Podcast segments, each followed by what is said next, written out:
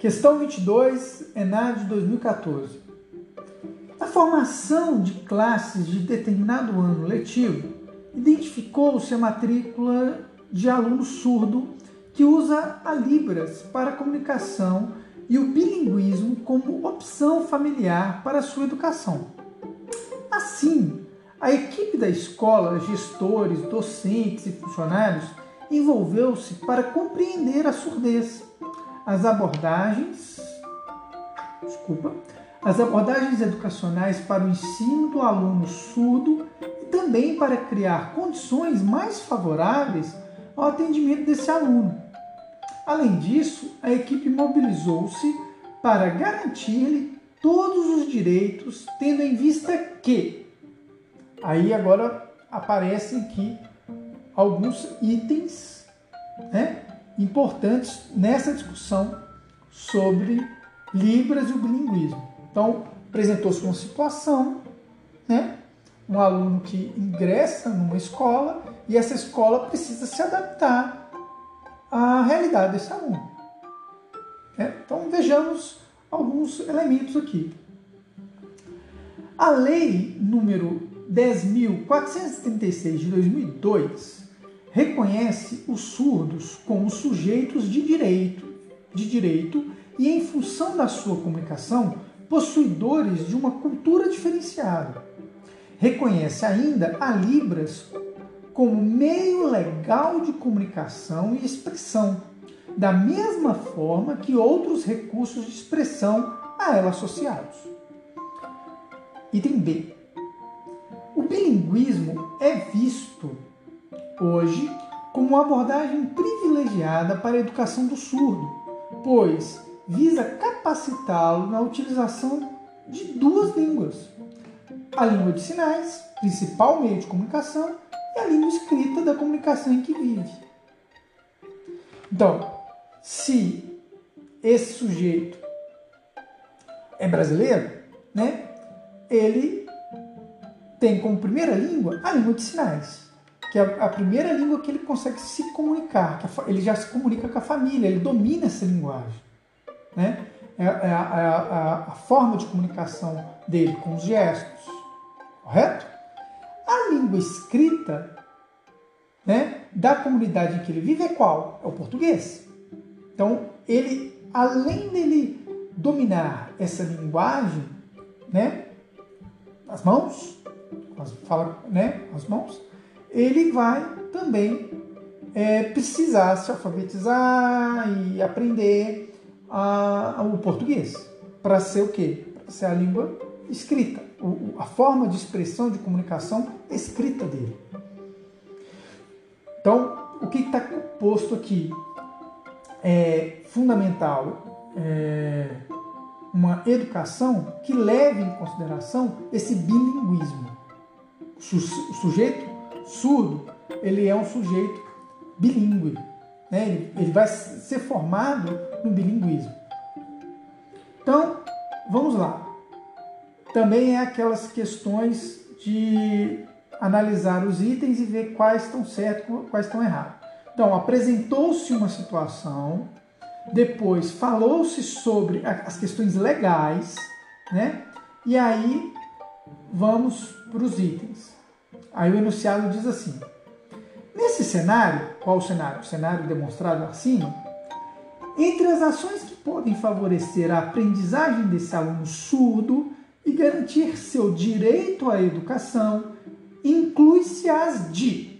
Então, o que, que inclui, dentro dos itens abaixo, o que, que se inclui para garantir o seu direito à educação? É essa a questão. Vamos analisar. Item 1. Disponibilizar materiais e promover atividades em Libras para alunos não surdos. Isso é certo ou errado? Isso é muito certo. Por quê? Porque é fundamental que esse aluno seja inserido naquela comunidade. E para ele ser inserido naquela comunidade, essa comunidade precisa se abrir para esse aluno. Reparem que na, na construção do cenário, fala-se né, que os gestores, docentes, funcionários Né? Toda escola se mobiliza para é, é, receber esse aluno. Então, a, a, a linguagem de Libras ela precisa ser apropriada pelas pessoas daquela comunidade.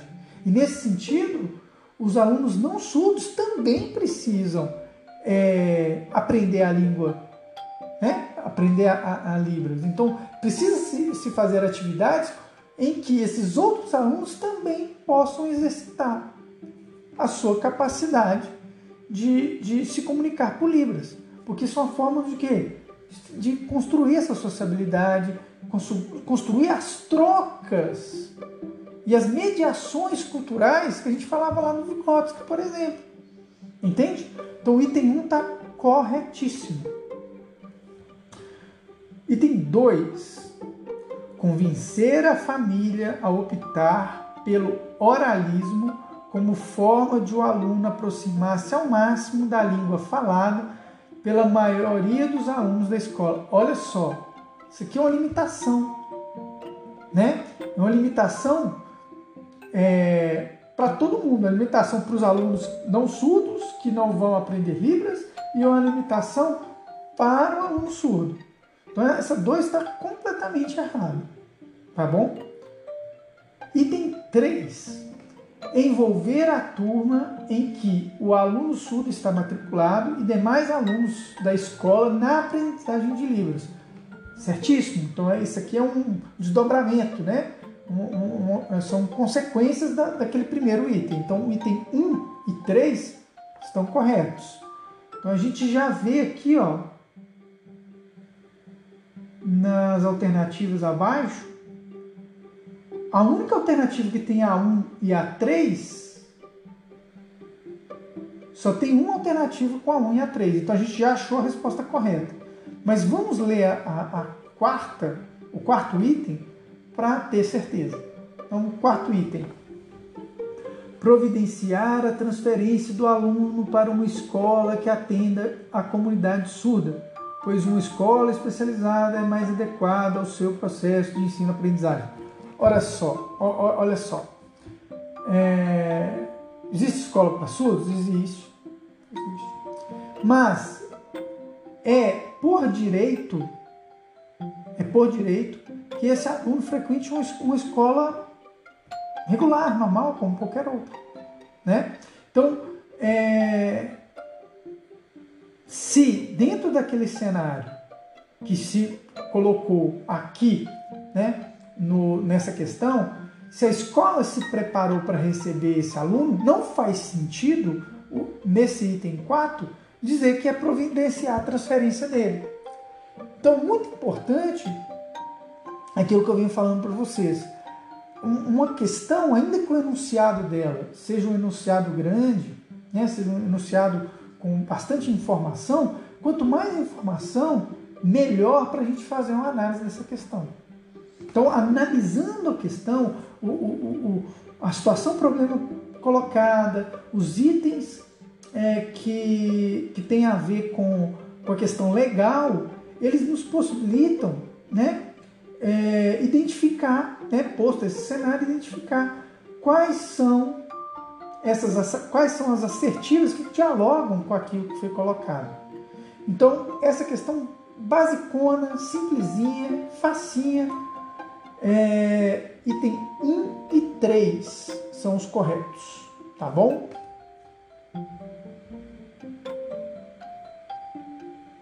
Olha só, a Jéssica colocou uma questão importante. Mas, professor, numa escola que o sujeito terá todo o suporte necessário, não seria melhor para ele? Aqui não está perguntando o que seria exatamente melhor para ele, no sentido daquilo que, ah, eu acho que ele estar numa escola é, especializado seria melhor. Você tem que prestar bastante atenção no cenário construído da questão. Isso é fundamental. Porque aqui não é a minha opinião, efetivamente. É dentro desse cenário construído, esse item 4 não faz sentido. Entende? Olha só, vou, vou repetir o enunciado é, na formação de classes de determinado ano letivo, identificou-se a matrícula do aluno surdo que usa Libras para a comunicação e o bilinguismo como opção familiar para a sua educação. Então a, a, a família quis matricular ele naquela escola. Né? E aí, dentro do cenário da questão, assim a equipe da escola, gestores, docentes e funcionários envolveu-se para compreender a surdez, as abordagens educacionais para o ensino do aluno surdo e também para criar condições mais favoráveis ao atendimento desse aluno. Ora, bolas, se no, no, na, na, no cenário construído a escola se preparou para recebê-lo, não faz sentido, não faz sentido, ainda que a gente ache que seja melhor ele ir para uma escola especializada, não faz sentido o item 4. É, é isso que vocês têm que ficar ligados numa questão. Tá?